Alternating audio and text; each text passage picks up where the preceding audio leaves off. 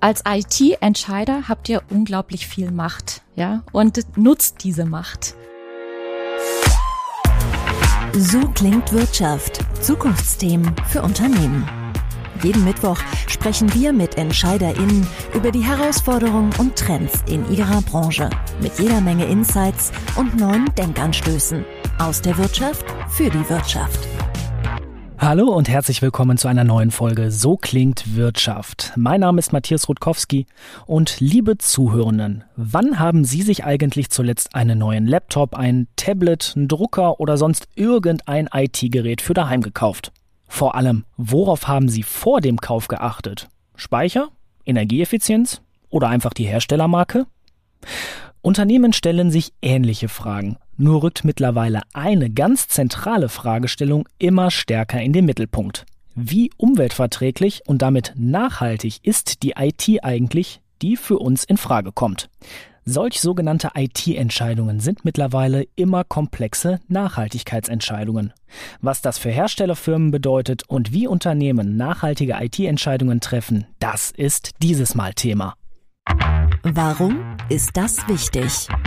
Im Schnitt tauscht ein Unternehmen alle drei bis fünf Jahre seine IT-Hardware aus, weil Mietverträge ausgelaufen sind, neue Geräte energieeffizienter sind oder weil die vorhandene Hardware einfach veraltet ist. Zu wenig Speicher, zu wenig Rechenleistung oder Updates, die einfach nicht mit dem Laptop oder dem Desktop-PC kompatibel sind.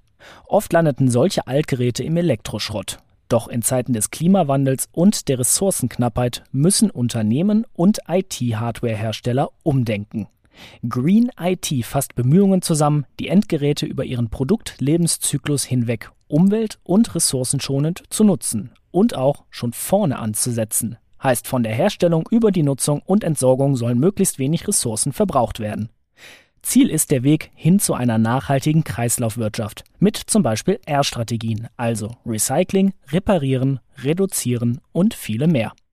Nachgehakt. Und ich begrüße meine Gästin, mit der ich mich vorab auf das Du verständigt habe. Ich sage Hallo Katrin Dien, sie ist Sustainability Manager Germany beim IT-Hersteller HP Deutschland. Ich grüße dich. Hallo Matthias. Katrin, du bist beruflich Nachhaltigkeitsexpertin. Natürlich kann man berufliches und privates trennen, aber das gelingt ja auch nicht immer so. Deswegen, wie sehr beeinflusst jetzt auch dieses ganze Thema Nachhaltigkeit dich und was machst du so in deinem Privatleben zum Beispiel? Also tatsächlich ist es so, dass es schwierig ist, dieses Thema beruflich und privat abzugrenzen.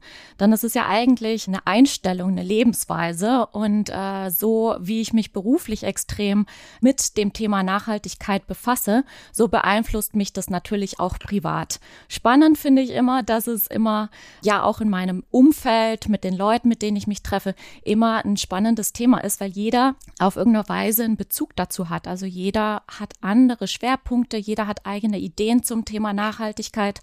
Und auch wenn ich privat mit Leuten spreche, ist es einfach immer ein Thema, das begeistert und wo Leute sich mit identifizieren und auch viele Fragen haben. Und wir trennen jetzt nochmal berufliches und privates und schauen jetzt mal auf deine berufliche Rolle. Du bist Nachhaltigkeitsexpertin bei HP. Ihr stellt Laptops her, Desktop-PCs, Drucker, Tinte, Toner und vieles mehr. Was heißt jetzt so dieses ganze Thema Nachhaltigkeit und nachhaltige IT-Entscheidungen für euch als Unternehmen und eure Produkte? Genau, ich bin äh, verantwortlich für das Thema Nachhaltigkeit bei HP Deutschland. Ist natürlich so, große Unternehmen oder Unternehmen im Allgemeinen, die sich überlegen, welche Hardware sie kaufen, welche Notebooks, welche Computer, welche Drucker. Da unterstütze ich unsere Kunden beispielsweise dabei, zu erklären, was macht HP, was können unsere Produkte, was bieten wir für Services an, wie können wir sie bei ihren Zielen im Bereich Nachhaltigkeit unterstützen. Wir versuchen auch ein gewisses Bewusstsein dafür zu schaffen, dass Nachhaltigkeit in der IT-Entscheidung eben auch eine wichtige Rolle spielt. Und wir spüren das verstärkt immer mehr bei unseren Kunden, dass das Thema wichtiger wird, in der Priorisierung deutlich steigt. Die Kunden fragen nach, sind informierter denn je und wir merken, dass das also angekommen ist. So eine nachhaltige Transformation, ich greife jetzt mal in die Floskelkiste, die passiert ja nicht von heute auf morgen, sondern die braucht Zeit und die braucht halt auch eine Strategie. Was macht ihr jetzt bei HP schon, bei euren Produkten zum Beispiel? Wir haben den Ansatz Design for Sustainability. Der fängt ganz weit vorne an. Wenn wir überlegen, welche Produkte wir designen, wie wir sie designen, dann bedenken wir von vornherein den gesamten Lebenszyklus eines Produktes. Welche Materialien äh, werden eingesetzt? Wie gut sind die Materialien recycelbar? Wie hoch ist der Anteil an recycelten Materialien, die wir verwenden? Wie werden die Produkte hergestellt? Das sind sehr, sehr viele Themen, die wir bedenken. Die Verpackungen sind ein sehr, sehr wesentlicher Aspekt. Und äh, natürlich auch das Ende des Lebenszyklus, also wie gut können Produkte recycelt werden, wie gut können sie repariert werden und wie robust sind sie, um sie überhaupt lange in der Nutzung zu behalten. Also wirklich auch dieser Fokus auf diese R-Strategien. Absolut. Jetzt nehmen wir uns einfach mal so ein, ja, so ein Computer, so ein PC-Haus. Was heißen jetzt diese R-Strategien oder auch diese Entwicklungsprozesse, die du gerade skizziert hast, für so ein konkretes Produkt? Ja, nehmen wir mal als Beispiel ein Notebook. Alle unsere Business Notebooks werden mit dem Military Standard Test getestet. Das Notebook wird extrem hoher oder extrem niedriger Temperatur ausgesetzt, es wird fallen gelassen, es werden Flüssigkeiten drüber gegossen. Also alles Sachen, die im Zweifelsfall im Homeoffice auch leicht mal passieren können. Alle unsere Notebooks müssen diesem Military Standard Test bestehen, um auf den Markt gebracht zu werden. Dann das Thema Reparierbarkeit. Wir sagen, wir möchten unsere Produkte so designen, dass sie nicht verklebt sind, sondern modular aufgebaut sind, dass leicht Komponenten entnommen werden und ausgetauscht werden können. Alle unsere Produkte können mit Standardwerkzeug repariert werden. Dann natürlich auch was sind für Materialien in dem Produkt tatsächlich enthalten? Wir versuchen natürlich einerseits sehr gut recyclingfähige Materialien zu verwenden, aber auch immer mehr den Anteil an recycelten Materialien zu erhöhen. Wir verwenden immer stärker auch recycelte Metalle, wie zum Beispiel Aluminium oder Magnesium, natürlich recycelte Kunststoffe. Wir haben sehr, sehr viele Produkte, wo auch schon Oceanbound Plastic enthalten ist, also recycelte Kunststoffe, die aus Küstenregionen stammen und wenn sie nicht eingesammelt worden wären, dann im Ozean gelandet wären. Ganz spannendes Beispiel auch äh, ist, dass wir in vielen Produkten mittlerweile Kaffeesatz verwenden, zum Beispiel in der Oberfläche ähm, eines Monitors als Sprenkel in der Oberfläche oder auch gebrauchte Speiseöle. Also das sind Beispiele, wie wir versuchen, ja, Innovation voranzutreiben und äh, gebrauchte Materialien einer neuen Nutzung zuzuführen. Viele Beispiele hast du jetzt gerade angeführt. Das hört sich auch sehr aufwendig an. Ich habe es eingangs erwähnt, oft landeten eben gebrauchte Geräte nach ihrem Produktlebenszyklus im Schrott, weil wegwerfen günstiger war als irgendwie reparieren oder sonst wie. Was heißt das jetzt, wenn wir über so nachhaltige IT-Entscheidungen diskutieren und sprechen für solche Geräte, wenn ich eben das in den Kontext setze? Ja, also ich denke tatsächlich, man sollte Wert legen auf diese Themen und sich einfach auch überlegen, was man bereit ist dafür zu tun. Also in einer Beschaffungssituation eben nicht mehr vielleicht nur noch Wert auf den Preis zu legen, sondern nachhaltige Aspekte auch zu berücksichtigen. Wenn wir darüber sprechen, dass viele Produkte früher einfach im Elektroschrott gelandet sind, wir bieten zum Beispiel unseren Kunden die Möglichkeit an, Geräte auch wieder zurückzugeben, dass wir sie wieder aufbereiten und wieder auf den Markt bringen, weil wenn ein Nutzer fertig ist mit äh, der Nutzung und vielleicht jetzt äh, andere Anforderungen hat, heißt das nicht, dass ein Gerät überhaupt nicht mehr verwendet werden kann. Das heißt, auch das Thema Wiederverwendung, Produkte wieder auf den Markt bringen, ist ein absolut wichtiges Thema und dafür sind eben die Robustheit und die Reparierbarkeit auch essentiell. Ich war jüngst unterwegs, äh, auch auf einer Nachhaltigkeitsveranstaltung. Da sind halt so Sätze geflogen wie äh, Nachhaltigkeit muss integraler Bestandteil einer Strategie sein oder man denkt Nachhaltigkeit immer als holistisches Konzept fürs Unternehmen. Wow, ähm, Applaus. Was heißt das jetzt konkret? Also du hast es angedeutet, ihr versucht möglichst viel diese R-Strategien einzusetzen. Aber welche Ziele habt ihr jetzt ganz konkret noch bei HP? Wo soll bei euch der Weg noch hingehen? Du hast es schon gesagt, es ist vielleicht eine Floskel, dass Nachhaltigkeit ein integraler Bestandteil der Unternehmensstrategie sein muss. Ich glaube, es ist tatsächlich keine Floskel. Wir sehen Nachhaltigkeit bei uns im Unternehmen schon seit vielen, vielen Jahren, im Prinzip seit der Gründung des Unternehmens, als einen absolut wichtigen Teil der Werte und der Unternehmenskultur. Beispielsweise wurde sich überlegt, wie positioniert man denn das Unternehmen als Teil der Gesellschaft? Wir sehen zum Beispiel, dass in den 40er Jahren schon die ersten Sozialprogramme für Mitarbeiter ins Leben gerufen wurden oder Anfang der 60er Jahre das erste Recyclingprogramm für Lochkarten. Unsere Nachhaltigkeitsorganisation wurde nicht vor ein paar Jahren, sage ich mal, neu ins Leben gerufen, sondern ist gewachsen. Es ist ein absolut wichtiger Bestandteil unserer Strategie. Wir fokussieren uns auf die sogenannten drei Säulen der Nachhaltigkeit. Ökologie, also alles rund um das Thema Umweltschutz, Menschenrechte oder People, hier steht der Mensch im Vordergrund. Und die dritte Säule ist digitale Gleichstellung. Und darunter verstehen wir, dass wir den Menschen Zugang, gleichwertigen Zugang zu Bildung, Gesundheitsversorgung und wirtschaftlichen Chancen ermöglichen möchten. Hast du da so ein Beispiel? Wir haben HP Live ist eine Website im Prinzip, wo wir verschiedene Kurse anbieten, zum Beispiel wie erstelle ich einen Businessplan oder Marketinggrundlagen.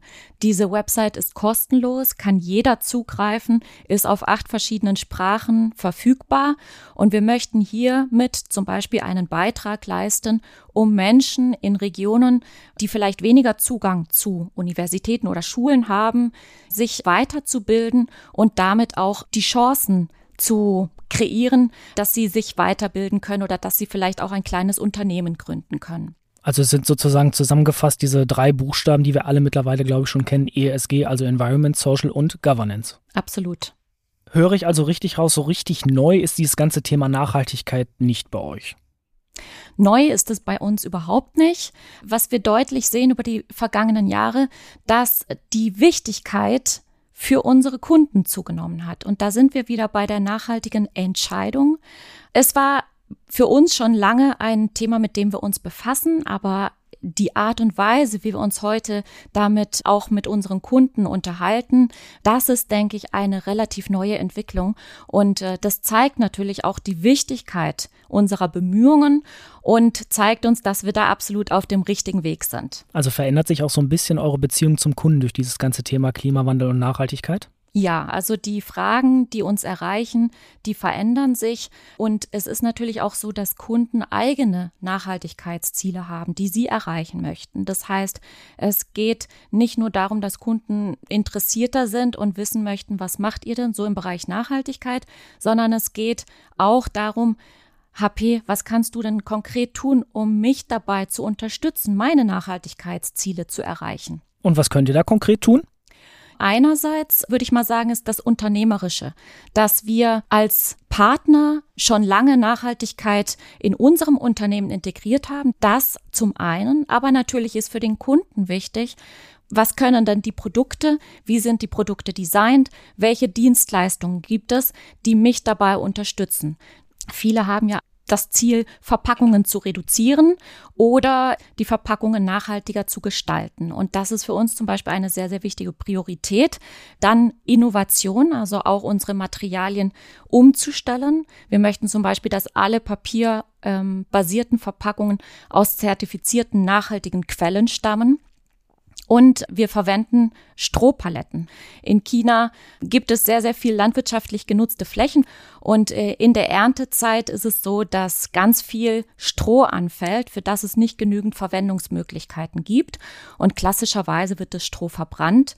Darum haben wir gesagt, wir gucken nach einer Möglichkeit, dieses Stroh ähm, sinnvoll zu verwenden und äh, pressen die zu Paletten und aber transportieren ähm, darum mit Strohpaletten. Also es ist diese R-Strategie Repurpose, also einen neuen Zweck geben, aus einem Abfallprodukt sozusagen eine Palette machen, die halt einen ganz neuen Zweck erfüllt und für euch auch nutzbar ist. Genau. Und dann, wie können wir Kunden mit unseren Produkten unterstützen? Ganz wichtig für die meisten Kunden ist natürlich das Thema Energieeffizienz, weil es nicht nur den CO2-Fußabdruck des Produkts betrifft, sondern natürlich auch die Stromkosten in der Nutzung. Nur um ein Beispiel zu nennen, unsere Laserdrucker, die heutigen Laserdrucker sind viel energiesparender als noch vor einigen Jahren. Und zwar haben wir zum Beispiel unsere Tonerrezeptur so entwickelt, dass sie bei einer viel niedrigeren Temperatur schmilzt was wiederum bedeutet, dass der Drucker nicht so stark erhitzt werden muss und einfach bei einer niedrigeren Temperatur schon funktioniert und daher ähm, der Drucker viel äh, energiesparender ist als noch vor einigen Jahren. Bringen wir das jetzt nochmal auf einen Punkt. Wie kann jetzt so eine IT-Entscheidung wirklich nachhaltig gestaltet werden? Welche zwei bis drei Tipps würdest du unseren Zuhörenden mit auf den Weg geben? Erstmal sich bewusst zu machen, was möchte ich erreichen? Schaut euch an in der Beschaffung eurer IT, was möchtet ihr da konkret erreichen und auf welche Themen wollt ihr euch fokussieren? Dann Reduktion von CO2-Emissionen. Wichtig ist natürlich, beim Hersteller nachzufragen, habt ihr denn den CO2-Fußabdruck für das Gerät? Wie wird das Produkt transportiert? Ja, oder man kann nachfragen, wie ist denn das Produkt verpackt? Habe ich denn die Möglichkeit, eine Großverpackung zu bekommen, statt lauter einzelverpackte Pakete? Dann zum Beispiel, was gibt es denn für ein Recyclingprogramm? Ja, also das sind Themen, da können Kunden ganz aktiv nachfragen und wichtig ist immer, sich klar zu machen, welche Ziele habe ich, wo möchte ich hin und dann nachzufragen. Und jetzt der Gedanke zum Mitnehmen. Abschließend haben wir den sogenannten Gedanken zum Mitnehmen. Welche These, welchen Impuls, welche Fragestellung möchtest du unseren Zuhörenden abschließend mitgeben? Als IT-Entscheider habt ihr unglaublich viel Macht, ja, und nutzt diese Macht. Ihr könnt äh, mit euren Entscheidungen unglaublich viel bewirken und das ist für uns auch ein Treiber, dass wir uns stetig weiterentwickeln können und dass wir alle insgesamt, weil Nachhaltigkeit kann man nicht alleine umsetzen, das geht nur gemeinsam, dass wir uns alle insgesamt in die richtige Richtung bewegen. Sehr schönes Schlusswort.